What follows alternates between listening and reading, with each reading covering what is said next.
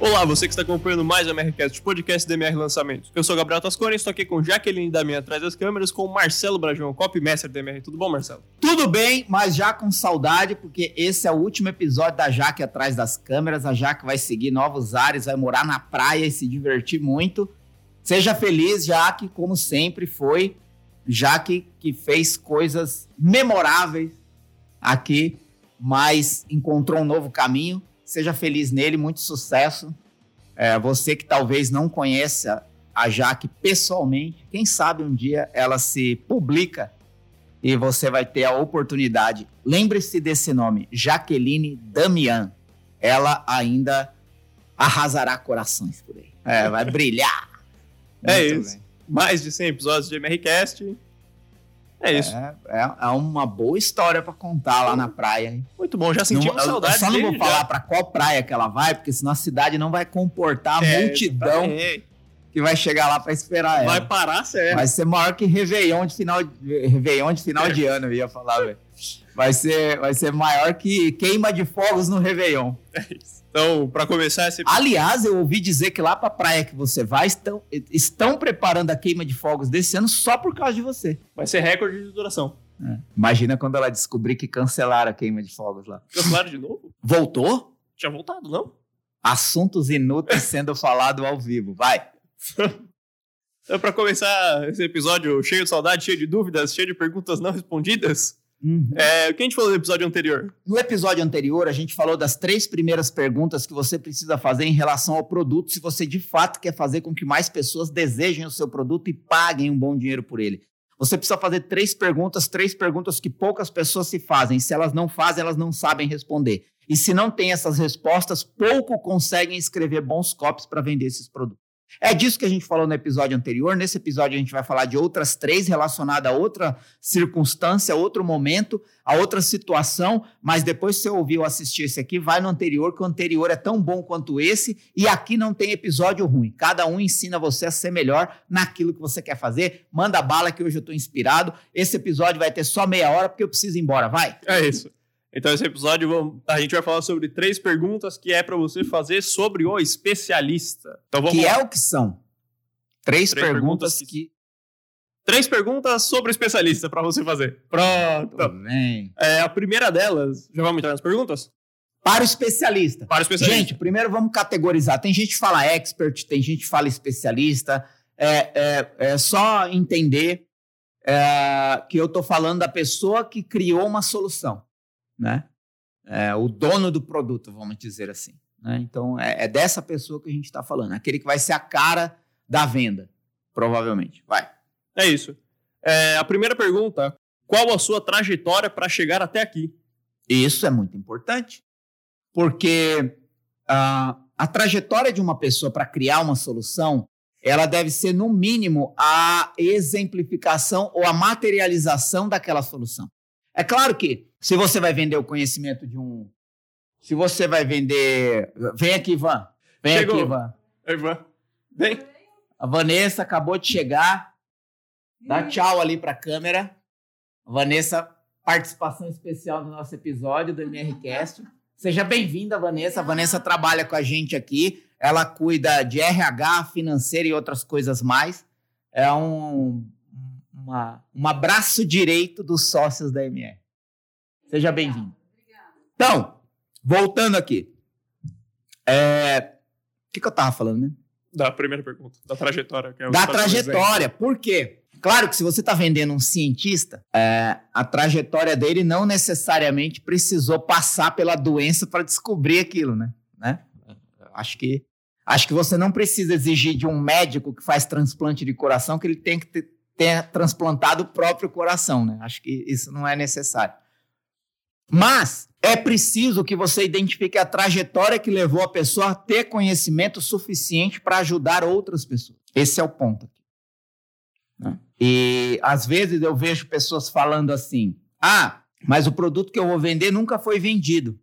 Então não tenho provas. Se o próprio especialista já não é uma prova viva daquela solução, eu não sei se esse produto deveria estar sendo vendido. É, e voltando no exemplo de uma pessoa que, por exemplo, É, aqui, mais imediatamente, você vai pensar: uma pessoa que ensina inglês deve ter aprendido a falar inglês, uma pessoa que ensina a emagrecer deve ter passado por isso, uma pessoa que ensina a ganhar peso deve ter passado por isso, uma pessoa que ensina a empreender deve ter uma empresa.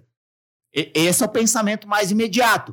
Agora, ainda no pensamento do médico que transplanta um coração, mas não precisa ter o próprio coração transplantado por ele, você não vai transplantar o seu coração com alguém que estudou tutorial na internet. Você vai querer saber qual é a trajetória de conhecimento, estudo e prática desse médico para você colocar o seu coração na mão dele. Então, é desse tipo de trajetória que eu estou falando. Agora, se você não conhece essa trajetória e não identifica elementos de transformação na trajetória do especialista, você deve se questionar se de fato essa pessoa é um especialista e se de fato o produto dele deveria estar sendo vendido. Porque tem muita gente se auto-intitulando especialista, mas não é especialista de porra nenhuma, desculpa a expressão. Né? Porque rótulo e título, qualquer garrafa ou diploma aceita. Qualquer papel aceita um título, qualquer garrafa aceita um rótulo. Agora, o que tem no título, o que a pessoa é capaz de fazer, ou o que tem dentro da garrafa, aí são outros 500. Você pode invasar veneno e colocar o, o, o rótulo de remédio e vice-versa. Então, essa pergunta é crucial para você saber se você está escrevendo para a pessoa certa. Se o especialista presta e se o produto é bom. E aí, meu, não adianta, velho. Não adianta. Vou fazer uma analogia aqui meio dolorosa, mas boa o suficiente para você entender o que eu quero dizer. Você testaria um paraquedas que não abre? É, é, é, de, é de se se pensar. Alguém vem e fala assim: ó, a gente testou esse paraquedas aqui no laboratório, a gente puxou as alças, as alças, as alças funcionam, mas o paraquedas não abre. Você pode testar ele, é, pular de um avião de 10 mil metros de altura e testar ele pra gente? Você faria isso? Então, para de atrapalhar a vida das pessoas que estão procurando uma solução que funciona, vendendo solução que não funciona. Ou você está comprometido com a transformação das pessoas em ajudar pessoas, ou você está nesse mercado só por dinheiro. E aí tá tudo certo. Aí eu não tenho muito para te dizer, é, para te ajudar. Se você está nesse negócio só por dinheiro, aí tá tudo certo. Você faz o que você quiser da sua vida, você vende o que você quiser, você atrapalha a vida de quem você quiser e tá tudo certo mais cedo ou mais tarde a paga vem. Agora, se você realmente está procurando fazer um trabalho sério, honesto, direito e ajudar as pessoas a serem melhores, você precisa de um produto bom. E produto bom só nasce com especialista que presta. Então, essa uma única pergunta te leva a entender tudo isso. Apenas senta na frente do especialista que quer que você escreve para ele, o que é que você faz no lançamento dele, o que é que você trabalha para ele e pergunta: qual é a sua trajetória para chegar até aqui? O que, que você fez? O que, que você estudou? Por onde você andou? Como é que foi com você? E vai conversando. Grava, conversa, anota. É simples, não é? Acho que você pode fazer isso. Vai. Muito bom. A, a segunda pergunta é: o que se destaca nesse especialista? Exato ouvindo a trajetória e conversando com essa pessoa, você vai descobrir algumas coisas que saltam. Inclusive, alguns episódios atrás eu falei desse lançamento, foi o lançamento mais marcante da minha vida, que foi o do, do, do IBC, né? Do, do coaching. É, conversando sobre a trajetória do especialista, a gente descobriu que tinha algo que se, se destacava na trajetória que ele nunca tinha contado, que foi um assalto que ele sofreu e levou tiros. E foi parar na UTI entre a vida e a morte. E ali ele teve um sonho, uma alucinação, uma visão, seja o que for, numa pessoa que está ah, quase em coma ali na, na, na UTI. Quando ele voltou à consciência, ele pegou um caderno e escreveu o método de coach que ele usa até hoje. Ele já tinha conhecimento intelectual e técnico, teórico de coach, aplicava coach de uma forma processual, com uma metodologia mais fria, e aí passou por essa experiência de quase morte. Quando ele voltou à consciência, ele percebeu que aquilo que ele fazia não era suficiente. E injetou uma essência ali que ficou conhecido como coach com alma. Nunca tinha contado. A gente contou. Isso se destacou. Isso colocou ele em outro patamar de percepção da audiência em relação à trajetória dele para chegar até onde ele chegou. E como que você descobre isso? Buscando na trajetória do especialista elementos que se destaquem. Às vezes é um sacrifício que essa pessoa fez para ter o conhecimento que ela precisava para conseguir desenvolver o produto que desenvolveu. Às vezes é a humilhação que ela sofreu quando ela foi demitida e teve que tomar uma decisão de criar alguma coisa para sobreviver, e aí criou um produto que ajudou muitas pessoas e blá, blá, blá. Às vezes é um trauma, um sofrimento pessoal, um desafio pessoal. Eu falei aqui já em algum episódio que eu não me lembro qual da, qual da Abe Pollock, que era uma menina que era muito abaixo do peso e sofria muito bullying e perdeu o namorado e foi abandonada pelos amigos e vivia numa depressão profunda, trancada dentro do quarto. Ela pesava 39 quilos, ela tinha vergonha do próprio corpo. Quando ela saía na rua, ela colocava quatro, cinco blusas para as pessoas não rir de quanto ela era magra. E ela teve que tomar uma decisão e fazer por si só, por conta própria, uma sequência de treinos e alimentação que deu para ela o corpo que ela tem hoje. Ela virou modelo e exemplo para muitas pessoas que buscam o corpo ideal ou que estão acima ou abaixo do peso. Ou seja, é a experiência do já estive no seu lugar. Então, quando você se aproxima de um especialista, você precisa extrair dele tudo que você pode. Tudo! E você só consegue isso com conversa, conversa franca, conversa aberta. Não é conversa de babação de ovo, de mimimi ou de, de passação de pano. Porque às vezes você quer tanto um, um especialista que, mesmo percebendo ponto cego, você não tem coragem de falar. Não faça isso, porque é a sua reputação que está em jogo. Então, converse abertamente, francamente, e arranque o máximo que você pode, porque aí também você responde essa segunda pergunta, você vai descobrir o que se destaca. Isso vai ser tão importante porque é o que vai dar vida à história que você vai contar do especialista. Vai. Show. E isso é o que muito provavelmente vai atrair as pessoas, né? Vai ser o diferencial que vai. Putz, essa pessoa passou por algo parecido comigo, ou essa pessoa passou por uma coisa que me inspira, me emociona. É quando você vê as pessoas falando assim: é, Ah, você já ouviu tal pessoa cantando? Ah, parece. Não, mas ela é. Isso tá no seu cotidiano. As pessoas que você mais admira, você admira por causa do diferencial que ela tem em relação a outras pessoas que fazem a mesma coisa que ela. O que fez você admirar um cantor e não outro? Um dançarino e não outro? Um escritor e não outro? Um filme e não outro? Porque alguma coisa ali se destacou comparativamente aos outros. E dentro da trajetória é naquilo que você foca. A Jaque, na sua última participação, está contribuindo aqui, dizendo que a trajetória é tão importante também porque ela inspira. E uma pessoa inspirada por uma história, por uma trajetória, ela se motiva a trilhar o mesmo caminho ou um caminho semelhante. Né? Então, é, é, é, Só que às vezes eu, às vezes eu vejo uns copy aí que dá até dó. Quando vai falar do especialista, é só currículo, né? Ou aquelas frases assim, por isso eu estudei muito para chegar até. Quem não estudou, mano? Todo mundo estudou muito. Ô, você chegar, você chegar no colegial, você já estudou 8, 9 anos, filho. Todo mundo estudou muito. A questão que você faz com o que você aprendeu. Quem você muda a vida, de quem você muda a vida. Isso é uma trajetória válida, porque Harvard forma milhares de pessoas todo ano. Quem é que faz a diferença no mundo? Poucos. É, é, a gente está conversando aqui paralelamente enquanto eu gravo. É, gente, estudar não significa porra nenhuma. Convenhamos. Não sei se você que está me ouvindo já fala inglês ou não, mas tem gente que estuda 10 anos inglês e não sabe falar uma frase sozinho. E o que, que estudar mudou a vida dessa pessoa? Ou tornou ela melhor que outra? É aquilo que eu falo, né? É, é, é, estudar é uma coisa, colocar em prática o que aprende é que te dá merecimento por tudo que você fez. Às vezes você passa a vida estudando e não faz nada. E aí, beleza, pode acumular diploma na parede. Você tem parede para colocar diploma. Então a gente chegou na última pergunta, que é o que dizem sobre esse especialista? O que a audiência diz? Exato. E essa. Lembra que eu falei no episódio passado que todas as perguntas têm a ver com a pessoa? E essa terceira pergunta desse trio é exatamente como que você dá significado para a trajetória e para o que se destaca nessa trajetória. É olhando quem vê essa pessoa o que diz.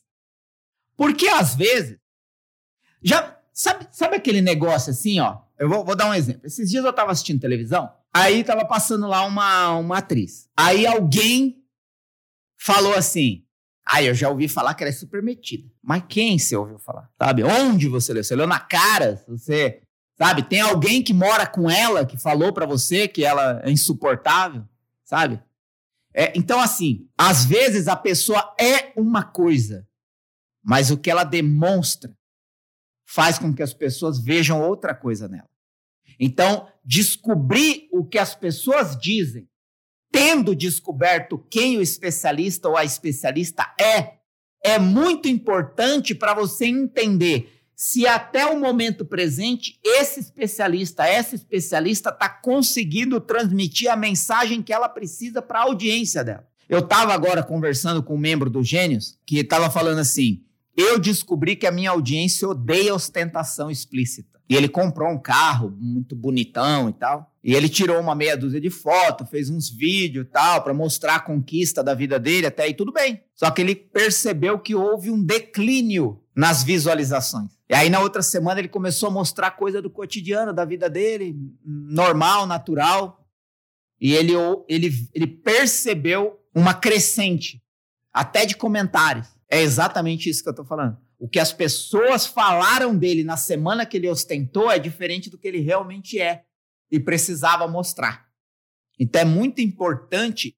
Aí, aí vai ter. Sempre tem alguém que, que, que, que cria uma desculpa para evitar de fazer aquilo que eu falo aqui. É, aí a pessoa fala assim: é, mas ele nunca vendeu nada. Como é que eu vou saber o que, é que as pessoas pensam dele? Pergunta para alguém que conhece ele. Porque é impossível que essa pessoa, sei lá, porque a, a, não ser que você pegou um especialista que nunca postou um story. Pode acontecer. Mas aí o que, que eu sugiro? Eu sugiro que você não lance logo de cara. Que você crie uma estratégia de conteúdo até essa pessoa se posicionar e aí você vai acompanhando os comentários e as percepções das pessoas em relação a esse especialista. E aí você vai saber o que as pessoas dizem e se o que as pessoas dizem combina com o que ele quer mostrar ou precisa mostrar. Se combina, ok. Se não combina, alinha. Você precisa alinhar isso. A sua vida em relação ao copy que você vai escrever para alguém. Trajetória, o que se destaca e o que as pessoas pensam a respeito dele. Eu quero, eu quero, inclusive, aqui inspirado por um bate-papo paralelo, é, falar sobre essa questão da ostentação, né? Uh, vamos lá. É, um, é uma situação delicada, tá? Porque há quem gosta, quem não gosta, há quem nasceu para isso, há quem não nasceu para isso. Há audiência que busca isso, há audiência que odeia isso. Mas eu vou, vou dar um exemplo aqui. É, não sei se é o melhor exemplo, tá? Mas faz sentido na minha cabeça, espero que faça na sua também. Por exemplo, a Ivete Sangalo. Todo mundo conhece Ivete Sangalo. É boa pra caramba. Né? Ela é boa. competência dela é inquestionável, incontestável. Mulher dança bem, canta bem, trafega em vários ritmos e estilos diferentes. É apresentadora, é atriz. É... Mas no dia a dia, ela deve andar dentro de casa sem maquiagem, com uma roupa qualquer, descalça. Só que ela não pode subir assim no palco, porque ela precisa ostentar uma imagem de celebridade. Porque isso é próprio do personagem. Um cantor, um ator, um artista é conhecido também pela forma como ele se apresenta. Então você não pode esperar que a Beyoncé suba, suba num palco sem luzes e pompa, porque é o que as pessoas estão pagando para ver. Então essa é uma ostentação necessária. É diferente você ostentar de forma depreciativa. Eu tenho e você não. A ostentação do artista é semelhante a dizer eu sou o que você quer ver em mim, né? Por exemplo, o que, que você espera de um ator? Atuação. Porque senão qualquer pessoa poderia fazer filme, ou novela, ou série. Agora, quando você ostenta no sentido eu tenho, você não tem, eu estou num, numa, numa, numa é, casta superior de gente. Aí você tá, na minha opinião, e que também é a opinião da Jaque na nossa conversa paralela aqui, é que você tá contra o rumo do mundo. Por, vou, vou, dar um exemplo. Esses dias eu abri uma caixinha lá no, no, no, no, Instagram e aí a pessoa, que carro você tem? Ostentar não é, não é lá uma, uma coisa que, que eu faço, né? É, não, não, não, não, vejo valor nisso. Também porque eu não preciso. Eu me senti na, na obrigação de responder essa pessoa privadamente. Quando foi que eu fiz alguma coisa que te deu margem para parametrizar o meu sucesso baseado no que eu tenho? Quando foi que eu fiz alguma coisa que te fez entender que o que eu tenho denota o sucesso que eu construí na minha carreira. Pô, não, você não faz isso, desculpa aí, é porque a gente vê o pessoal ostentando. Então, e por que que. Aí, aí eu falei para ele, eu falei, cara, você tá preocupado com o carro que eu tenho, enquanto eu tô preocupado em como não ter carro nesse mundo. Hoje, o meu pensamento é o que eu posso fazer para não depender de carro. E você tá preocupado se o meu carro é caro. Para você passar a me admirar pelo carro que eu tenho. E aí eu falei, é, é, é isso mesmo que você está procurando para sua vida? Se for, eu não posso te ajudar. Porque o meu carro é um Polo 2014. Então, eu, eu, eu falando sobre isso, né? A gente consegue enxergar também, né? Qual é a mensagem que o especialista quer passar para o mundo, sabe? Para a audiência dele. Para, né? É, é, é isso.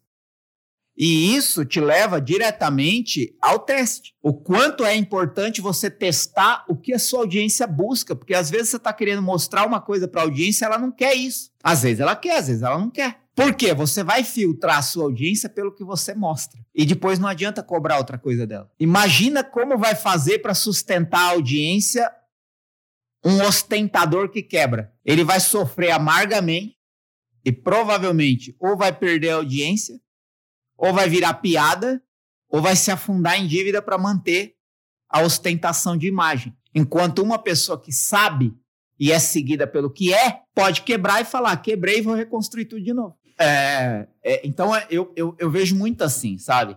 Agora sim, condenar a ostentação também não é uma coisa minha, porque tem pessoas procurando isso no mundo e acho que o tempo vai dizer quem permanecer vivo nesse, nessa, né, né, nessa coisa. Uma coisa é bem verdade. É, as pessoas querem dinheiro no bolso e elas se encantam quando elas veem que alguma pessoa conseguiu e que aquilo é possível para ela também. Então eu, eu, eu admiro quem, quem usa a ostentação de um jeito coerente e até ético. Eu acho que a ostentação ela é encorajadora também se ela não é depreciativa. Se ela, se ela não desmerece ninguém, ela é positiva e ela é encorajadora. Mas eu acho que quanto mais o tempo passa, menos viável ela vai ser. Né? Menos viável ela vai ser. Até quem ostenta vai chegar um momento que vai ter que descobrir quem de fato é e vai ter que começar a vender quem é mais do que o que tem. Porque é, é a, a natureza do ser humano é filtrar as pessoas pelo que elas são e não pelo que elas têm.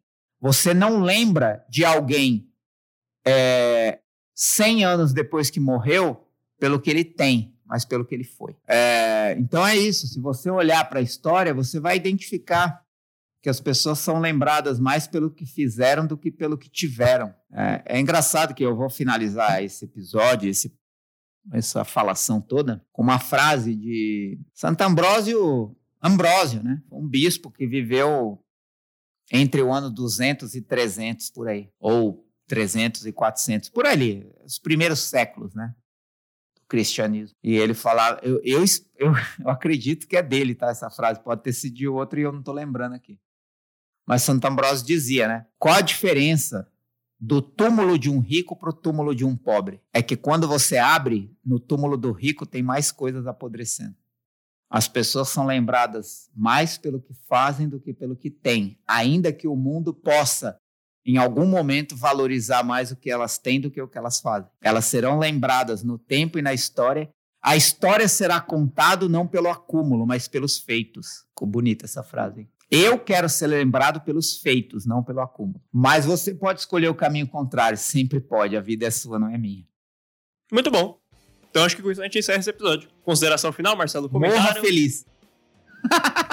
Seja feliz, morra feliz. Felicidade. É, felicidade é, é, o que importa. É. Viver ou morrer, que seja feliz. É, exatamente. Bom, então é isso. Então, onde você tiver, tem playlists e listas de reproduções para os outros episódios do MRCast. Vai lá, escuta todos, assiste todos. Se você estiver no YouTube, tem links importantes aqui na descrição. É Imersão Cop Experience ainda tá chegando. Sei lá. Falta. É. O, semana que vem começa a Imersão Cop Experience. Se tudo e a der pessoa certo. vai ter vaga ainda? É, aí é outro é problema. Mas link aqui na descrição, senão você vai pra próxima do ano que vem. É, canal Copy Daily no Telegram, conteúdo todo santo dia de copy. E comunidade Copy Sniper também. Se tiver no Spotify outra plataforma de produção de áudio, ou você vem para esse vídeo aqui no YouTube, ou você vai no Instagram do Marcelo, arroba Marcelo Bragion, que você encontra os mesmos links lá. E é isso. Se tiver no YouTube, like, comentário, se inscreve no canal, ativa as notificações, aperta no sininho. Muito obrigado a você que acompanhou até aqui até mais. Rola pedra e morra feliz. É isso, rola pedra.